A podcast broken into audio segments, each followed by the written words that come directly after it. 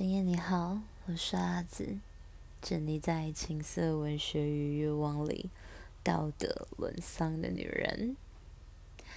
你想知道成功的亲密关系需要什么样的能力吗？你想让你很心痒痒的他，心甘情愿的爬上你的床，为你宽衣解带吗？我想今天的电影可以给你一些新的思路。今天的节目有一些新的尝试，希望大家会喜欢。那呃，如果是 Apple Podcast 的朋友，记得帮我留下五星好评。And 你喜欢今天的内容的什么地方？First Story 朋友记得帮我点亮可爱的小星星。如果都不是，那就到我的 IG 坐坐，来告诉我你喜欢今天的节目吗？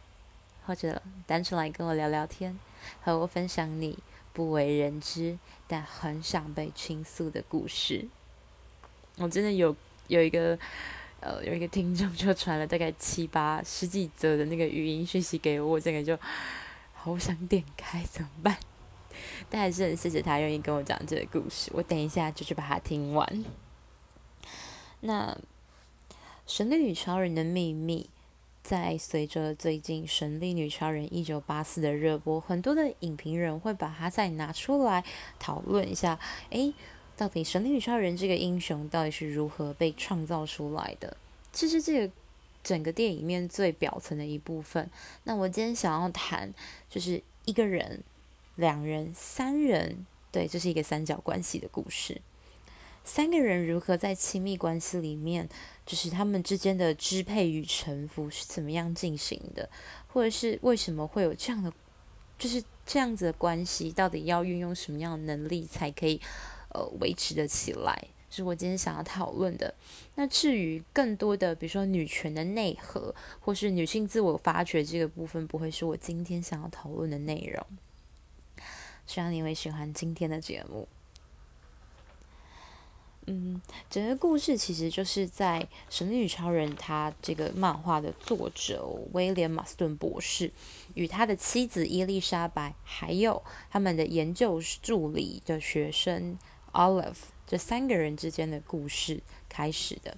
那在整部影片的最前面呢，这个教授呢就跟他的学生，他在哈佛上课的学生们说：“这个学期我将带大家来了解，就是人心理学。”这些东西，那整个课堂会是一个巨大的心理实验。其实整部电影也是贯穿着他的他的 DISC 理论，D I S C dominance 支配，inducement 诱导，submission 臣服，compliance 屈从，就是被迫的去做这件事，就是按照这个顺序来。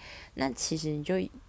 这个女学生呢，她其实有一种小白兔误入丛林的感觉，所以我们就用这个学生 Olive 她进入这个夫妻的实验室开始。那这对夫妻呢，其实他们正在研究，因为当时是二战时期，心理学是一个刚刚兴起的学科，好不容易才从哲学系中独立出来，他们需要一些更科学的方法，比如说如何侦测到一个人是否说谎。也就是测谎机，现在大家很常见的东西，在当时是一种惊天大秘密。那就为了研究这个测谎机，所以他们就请了这个助理。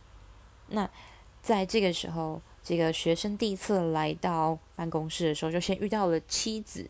这个妻子就对他说了两句话，完美的展现什么叫 dominance，毫不犹豫、毫不留情的控制、支配与命令。第一。不要跟我搞丈夫搞在一起。第二，帮我丈夫泡杯茶咖啡。我想说，然后这个女学生就想说：哦，我做了什么？我就只是活着，所以你就这么讨厌我吗？我漂亮不代表我会跟所有男人上床啊！这是到底什么奇怪的？然后内心里面就受到了这种羞辱跟挫折。可是呢，又。毕竟她就是那种美国甜心，就乖乖的女女生，然后就还是去做这件事情，她心不甘情不愿。所以她当教授在问说：“诶，你对于我们整个实验有什么看法？”她甚至说出了，学生甚至说出了：“我觉得我可能不适合这个工作。” OK，有万用的离职离职方式。这个时候，学生表现出来的就是 compliance，就是屈从，因为他不开心的去遵守，就是服从这个命令，他非常的不高兴，所以他他就是身体那种是很抗拒的。而这个时候，本剧的本剧本片的操控诱导大王就是教授，他就说。那不然我们来聊，我们来谈谈。所以他就带他的妻子，他就诱导了他的妻子，表达出他真实的想法。其实妻子对于这个女学生也是非常的有兴趣的。那他也诱导了，就是这个女学生诚实的面对自己内心的那些违反他所谓的道德感的感觉。比如说，他非常的仰慕，他非常的仰慕。呃，妻子，因为他对于学术的著作，然后论述，他很认真去读过他的 paper，所以这里也提出了，就是后来，呃，这个学生对于妻子跟对于嗯丈夫，他们有一个他的崇拜，使得他能够心悦诚服的跪下，心悦诚服的被控制、被命令、被掌握，所以这个时候直接点出了去一个 S。他必须拥有迷人的特质，不管是身材、样貌、财富，或者是呃学识内涵跟你的技术，这些都是值得被崇拜的东西。如果你没有办法有这个本身的条件，那你的诱导能力就要必须非常的好。那如何诱导？怎么诱导？那就是我们后面一点要说的东西。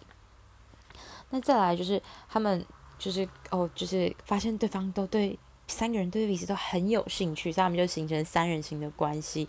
所以，但这件事情是不可能长久嘛，一定会被人家发现。那不要说在当时好了，也就是像现在，我们都同性恋同婚都合法，但大家对于这种特殊的三人关系也是不太能接受的。所以他们当然理所当然的就被世人所排斥，甚至这两这对夫妻也失去他们的教职。在此时呢，这个学生就怀孕了，所以。他们就必须要展开新的生活，然后呃编织了一套说法，让三个人能够继续的生活下去，然后育有了四个孩子。那为什么又会跟 BDSM 或是所谓的呃为什么这些东西产生关系呢？其实就是那一天，就是那个丈夫走在路上遇到，就是然后就路过一间情趣用品店，然后就被带进这个这个圈子。那其实，然后后来就带着他的，他就又发挥他的诱导大王的功力，就是带着他的妻子跟学生去这个这个情趣用品店里面，然后来就是参观，就是现场的绑捆绑表演这样。然后那个作为一个本剧的，就是最 M，就是所谓的 submission。的担当，我们的学生就非常的想要尝试看看这到底是什么感觉。然后这时候女主角其实，呃，我的妻妻子其实就很生气，说你不应该被别人操控这些事情。那个时候的女权其实就是努力的在追求什么样都跟男人一样，那凭什么男人来绑另外一个女人？所以她就非常的不高兴。但在经过我们诱导大王的诱导之下呢，他就哎还是，然后还有再加上。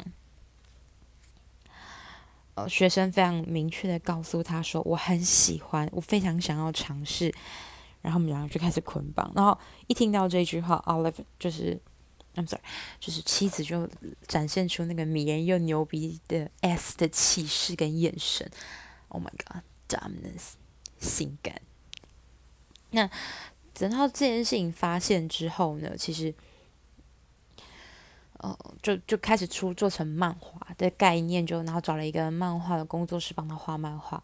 那其实刊物发行其实蛮风行，但后来又被禁，为什么？因为有太多呃捆绑啊、鞭打啊、拍打屁股啊，还有女同性恋这样子的题材，在当时是很难被接受，就是被一个什么儿童福利委员会的人就说你这样不行，这样诱导误误化，就是误导孩子这些东西。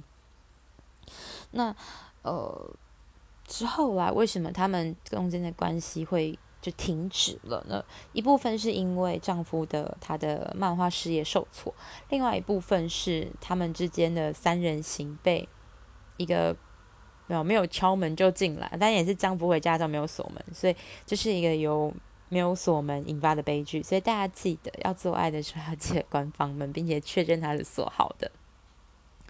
那这个邻居看到他们三人行的过程就吓到，然后就。然后就就下烂了，然后就到处讲他们的坏话，所以只好迫使。那其实大家都会去指责没有婚姻关系的那个人，也就是我们的学生，所以他就被迫带他两个孩子离开，只有偶尔在周末的时候会送两个小子回来看看他们的爸爸。那最后整个故事会会收尾是当这个丈夫快要过世，癌症快要过世的时候，他们祈求这个学生回来，然后。那诱导大王呢，就跟他说：“你不能跟妻子说，你不能永远都这么骄傲。”所以妻子就跪下了，跪在这个作为他们曾经 submission 的学生面前说：“第一句，我们不能没有你，We can't live without you。”然后他深吸了一口气，第二句是：“我不能没有你，I can't live without you。”所以这个时候其实就是这个。高高在上的 Dom 是这个 Dom，他诚实的面对自己内心的情感，然后，所以他交换的是什么？他愿意，他所以他填补了学生他那个长期以来受到呃没有被填满的那一个口，所以他就愿意回来。最后就是在呃这个教授过世之后，他们两个又嗯相互扶持了几十年这样子。那这边其实为什么？就为你知道为什么明明你就是支支配者，他还需要去得到祈求或者是他的臣服者的认同呢？当然，你征服一个人的认同，就是你有强大的外表，你有强大的能力，强大的气势压过他。那如果你们之间是比较特殊的主奴关系，是你们有情感上的羁绊，你们有更多的关系，你们可能是也同时是情侣或者是亲密伴侣的程度的话，那你就必须要适度的出让出你的掌控。就在波兰爱情里面，它有一个观点是。呃，作为一个 S，你的支配的快乐其实来自于 M 所控制，因为 M 可以选择要受虐的程度嘛，所以他是这样讲的，就是有一部分是认同的，另外一部分我们可以再讨论。所以按照这个观点来看的话，其实呃，伊丽莎白或是说这个妻子，她所代表这种坚韧果敢的个性，她有时候太过于分明，以至于她没有顾及到那些情感上的堆叠。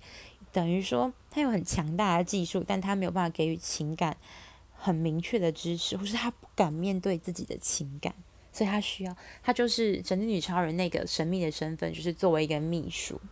那故事到这里呢，就结束了。那我们就要来谈谈刚跟大家提到诱导的重要性。那相信从 IG 被我赶过来的朋友们，就有听有看到我 PO 的文。诱导其实有两个最重要的东西。第一个，请你像你的身体一样诚实，不管是在呃教授夫妇他们的呃测谎机，或是神力女超人的真实套索，就是你必须要像你的身体一样诚实。你要了解你到底想要的是什么？你想要跟他上床，还是你想要跟他发展长远的关系，还是你想要跟他来一场 friend with benefit？呃，炮友关系超越友谊，深入浅出的肉体交流。你可能只是享受你们之间情欲流动的感觉，但你不想为他付出更多的承诺。你可以带，你可以承诺他高潮，但不想要承诺他一辈子。你要先清楚一下，你到底想要的是什么，我们的诱导才会产生功效。第二个，诱导的关键就在于给跟得，give and take，就是你给对方的东西，跟你得到的东西。跟对方得到的东西是不是一致的？那一个关系能够被建立，源来源于两个人或是三个人，两个人他们如何给对方快乐的感觉。那你如果今天是想要诱导一个人跟你发生各种各样的关系的话，你必须要做到的事情是花足够多的时间了解这个人。你要了解他人生最敏感的区域，比如对于一个。呃，比较身材比较壮硕的人，他可能他敏感的地方就是他的身形。那对于一个他可能嗯长得比较普通的人，你可能他最敏感的地方就是他的脸，或是声音，或者是他的前任，或者是他呃最敏感的地方，可能是通常都会来源于身体上的，比如说胸很大、胸很小，或是屁股很大、腿很粗，或是屌很小、之类或者很快，这些都是敏感的区域。那敏感的区域是需要花时间去探索的。那绝对不是说，哎，你最敏感的地方是哪里？那我只能告诉你，老子全身上下每个地方都是敏感点。但如果你今天的感觉不对，我就是试不了。所以，give and take，它就是它有这种一个甜蜜点，就是你必须要去刺探，不断的用问句，有效的问句去得到对方他最敏感的区域。比如说，女生通常都会是身材。尤其是全身上下的敏感点，通常会是在小腹，因为大部分急色的男人是不会认真去对这个地方做爱抚的，所以，嗯，这就是为什么我的我在女性呃女粉福利的部分，我会特别着重在这一块，因为我希望大家可以感受到前所未有的快乐的感觉。那。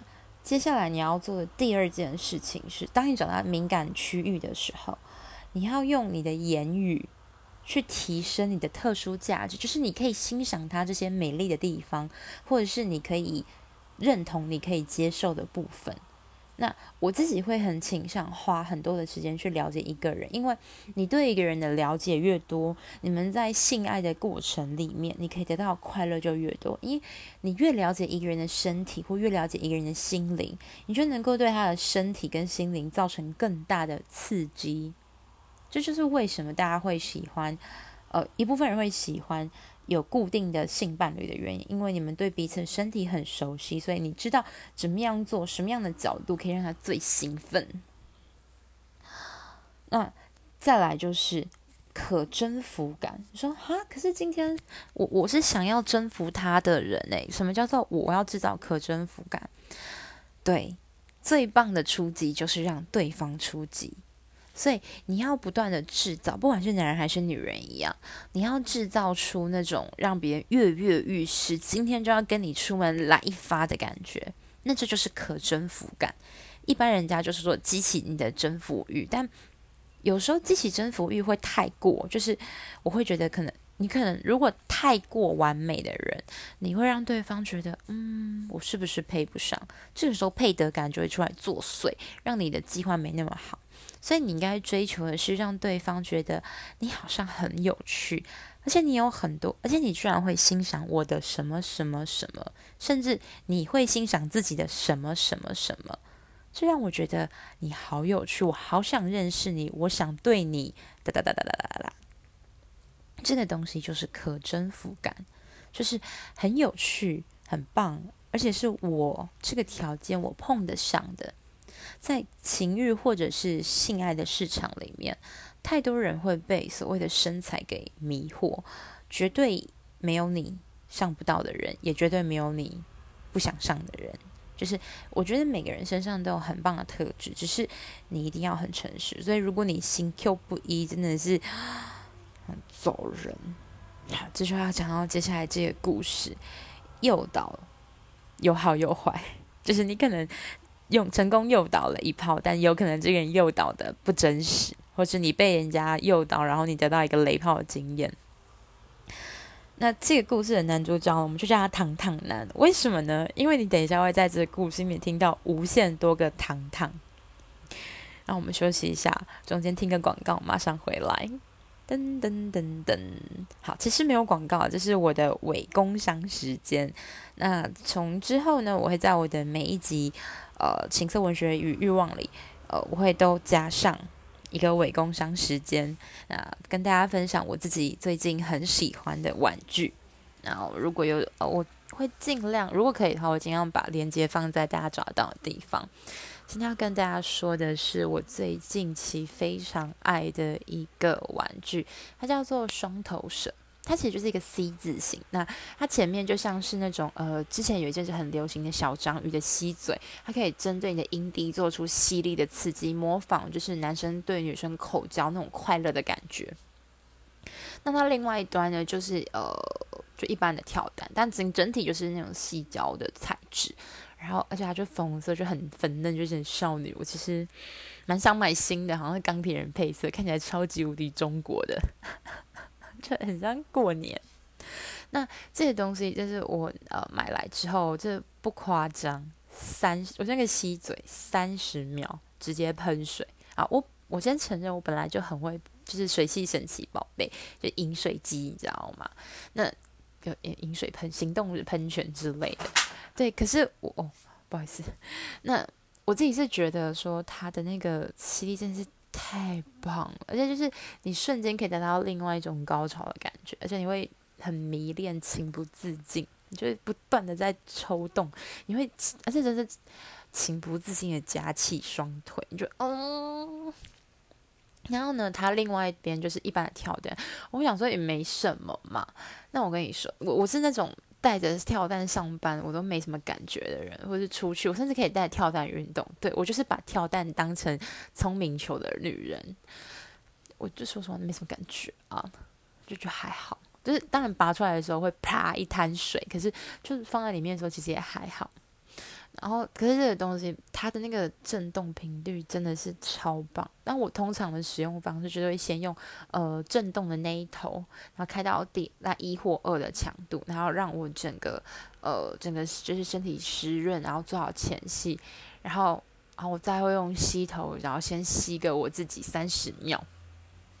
然后这个时候呢，把前面的震动的头往你的没有神秘的小穴里面塞，然后再把那个吸嘴对准阴蒂，然后再把我通常会开吸的话，可能开第二段，然后呃跳单这种也是开第二段，因为第一段有点太因为太无感，但第三有点太强，然后大概开到这样就超舒服。然后这个时候呢，我就会把它放好嘛，然后我就会拿一条被子。或是枕头，然后自己这样前后的摩擦，我跟你说，他就会有一种你你同时被两个男人玩弄的感觉，就是一个在一个在吸你的阴蒂，一个在后面干你，你就会觉得哦，你的身体上上下下前前后后被完美的包裹住，就是很舒服很快乐，你可以感觉到自己的那种被填满的，然后。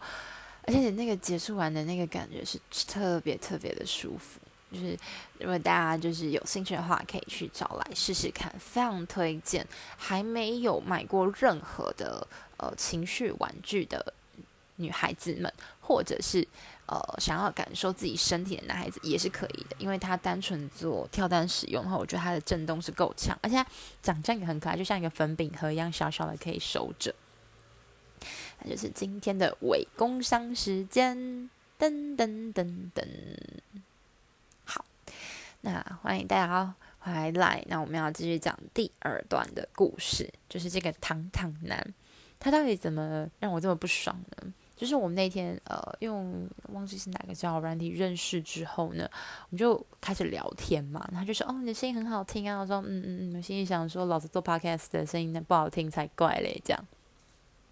然后他就开始跟我聊聊聊聊聊，然后就跟我，他就跟我说，他他如果跟对象出去的时候，他就会帮对方做按摩。他说哦，一般的那种放松的按摩他会啊，那还会做筋膜的按摩啊。我就说，哎，听起来不错哦。然后他会很认真帮对方做前戏，而且他很大很厉害，他的嘴巴超强啊，想要被我 oral 吗？这样就这样跟我讲。就想说哦，听起来好像还不错。当然，你知道，男人在讲这些话的时候，都必须帮他打个折。所以，我就概念就是，嗯，他可能是个会做前戏的男生，然后可能做的还 OK，然后他愿意帮女生口交，然后他会筋膜放松，嗯，感觉很不错。然后，呃，晚上我就结束完之后，我就健身完之后，他突然就在半夜十点、十一点的时候，他突然问我说：“哎，我突然很想要。”他说：“你确定吗？你住超远诶。”他说：“我真的很想要，然后而且我真觉得你很性感啊，或者是我真的很想体验看看你，你到底有没有你自己说的那么会吹，那么会摇哦？你知道听到这句话，老子的那个征服欲啪瞬间就上来了。我说不行，我就好啊，你来。所以他就开车开了半个小时，然后到我家，然后我们就去开房。”然后到的时候，其实已经快大概十二点了。然后，然后他就是去自己把自己洗完之后，然后就不夸张哦，他就直接躺在床上，然后说，然后就指着自己的屌说：“来吧。”我想说，我心里就想说：“来三小。”哦，对不起，这句话只是我脱口而出，我说：“来三小。”说。展现你的特技啊！是时候展现真正的功夫了，这样是让你展现真正的力量。我说靠背，然后我就你知道这个时候就真的，我就想说，哎，你的前戏呢？你的按摩呢？你的爱抚呢？你那些很厉害的招数呢？怎么都不见了呢？啊，没有要做就不要说嘛，对不对？我就当你是一般的男生，然后什么都不会，做得不太好，我自己我的 SOP 结束就可可啦。然后，但是因为我那时候征服欲就上来，因为他就跟我说他不相信有人可以那么厉害，我就好的，然后我就开始我的一连串的，就是呃 SOP，然后到了口交环节，就哦没有，哦嘴巴是真的蛮厉害的，然后那种秋的那种声音，就会觉得在秋山小，我知道你很秋，但你不用那么秋吧。然后这下我就哦我就。我就要骑上去，大包全都骑上去，然后靠开始摇，我还没有上下动的时候，他就他就说：“等等等等等等，我我我我我我我要射了！”我想说：“哈，这么快吗？”对对对对对对，我说：“哦，好，对。”然后就射了，对。然后当然过程中我也很开心啦，就是我也有呃，因为我就说过嘛，只要你掌握的好女上的技巧，基本上我自己是大概摇三十。大概是一分钟到两分钟，我就一定可以高潮跟喷水，然后我就会记得，我就是我的水会喷到他的脸上。说：“哎、你真的夸张，水怎么那么多？”我说：“因为老娘起身功夫厉害啊，就是那种快乐的感觉，就是，就是你进入他的身体里面，然后我觉得。”虽然说他的态度很糟糕，但不得不说，他确实有那么一丁点的这种骄傲的本钱，因为他真的是蛮大的，对，就是真的蛮舒服的。就是我自己上上下下的时候，是要前前后后摇，就是的时候，我就会觉得很棒。然后呃，还就女生还有一个很棒的姿势，就是一样是前后摇动，但是女生的身体往后躺，然后你可能手扶在膝盖的地方，然后微微的。呃，往前，但是要往上一点点，再往下，然后这时候你的骨盆要往上、往前又往后，然后这时候其实是非常舒服的，然后你可以感觉到，就是它的就是那个东西在我的身体，我那种里面，就是就是前进后退、前进后退摩擦的快感，然后就是，然后你知道一高潮就快高潮的时候，你的身体其实会紧缩的，就是。虽然就是女上真的很累，屁股也会酸，腿也会很酸，而且我那天还练腿，但是那样子酸麻的，因为你的身体，你的身体会酸，跟你的快感酸是一些累积的。你身体越酸，就表示你越接近高潮。所以到那个时候，当你高潮那个瞬间，你身体很放松，你会得到双倍甚至更多的快乐。身体酸麻得到了解放，然后你的，你的。呃，你的身体因为这个摩擦、这个抽动，所以你得到了就是高潮的体验。然后我这时候就会享受沉浸在这个这种高潮的感觉里面。但很可惜，这个男的并没有带给我这个感受。他射了之后，他自己把自己洗干净，他穿好衣服，他就躺在床上。对，他就躺着。我想说，嗯，不是应该还有第二次吗？就是如果你第一次快一点，那我可以让你 CD 一下，然后再第二次嘛。然后就说：“哦，这个温度好舒服，我我要躺一下。现在好晚了。”我就想：“啊，不是你自己说你很想要吗？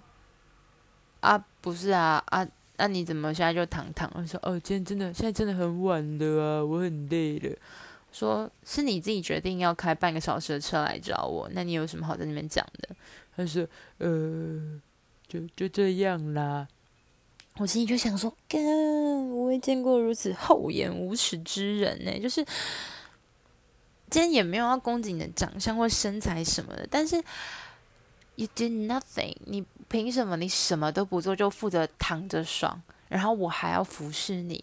这件事情就是要诱导之失败。他前面的诱导都很棒，到后面就直接陡然坠落，你知道吗？完全没有在 handle 那个同一个品质的意思的那个意图。其实。今天你想要成功约破一个人，那你就必须要付出相应的代价。甚至我觉得有些东西是，呃，大家就是彼此男女双方都应该要准备好，比如说查好一下附近哪里有汽车旅馆，或者是哪里有好的饭店，准备好保险套。那我觉得男生女生自己都要准备。这是自己用的东西，然后比如说浴巾啊，或者是清洁液啊，或者是呃，可能比较不那么湿的女生需要润滑液。那我就想说，你你这些事情都没有做啊？那你现在是那这些基本的就不谈，那更更多的你自己提到的，你的爱抚、你的口交、你的指交、你的按摩，there are nothing。我就想说，是在冲三哦，最好笑的来了。当回去之后，我还礼貌性的问一下，说：“哎呦，顺利到家吗？”那就把我封锁了。他就把我封锁了。我想说，你前面还在那边欧罗盖大鸡，然后就说：“哦，你真的很厉害，我没有遇过这么这么会咬，还被我摇射的。”然后还说什么哦，我们可以固定什么？当然就这种话听听就好，我也没想给他固定。可他自己讲说要固定，然后后面又说没有，然后就把我封锁掉。我就，大哥，你今天都几岁了？能不能像个成年人一样对自己说过的话负责？所以你知道，如果你诱导的不是真实的东西，没有像你的身体一样诚实的话。那么你就会带来一次非常糟糕的性爱体验，可能对他来说很爽，但对我来说没有。然后大概是这个样子，所以就是就该跟大家说，如果你不太会做，你就诚实的跟对方说你不太会做，或者是努力把它学好。那呃，在诱导这个事情上面，还有一个很重要的事情，就呃。每个人的观点不太一样，就有些人会觉得说，嗯，我要花很多的时间跟一个人聊天，然后诱导他跟我上床。可是如果我后来发现见面不是我想要那样子，怎么办？所以，所以约炮就是一个很有风险的事情啊。那，但是，所以有人很多男生都会觉得说，那我们就觉得聊天觉得 OK，那出来见面看看可不可，不可，那就下一个，然后不然就再继续。那。除非说你跟阿紫一样，就是混迹，就是约炮场域多年，就是几句话就能够成功掌握别人的心欲跟情欲的话，那我觉得花一点时间去研究这件事情是很必要的。就比如说，就是锁定阿紫的节目啊，认真听听看他如何在嘴炮男人啊，或者是一些狩猎的心得。因为我觉得，其实最主要的东西，一定是你自己去尝试过之后，你才会知道是什么。那我做的事情，只是希望大家可以在这条路上不要那么的辛苦，然后可以嗯有一个比较好的方法或是方向去尝试。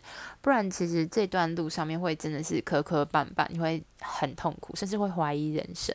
那这件事情是大家都不想要经验的，所以就是。想要了解更多，或者是你觉得有更好的诱导方式，可以再来我的 Instagram 跟我聊聊天。希望你喜欢今天的这一期。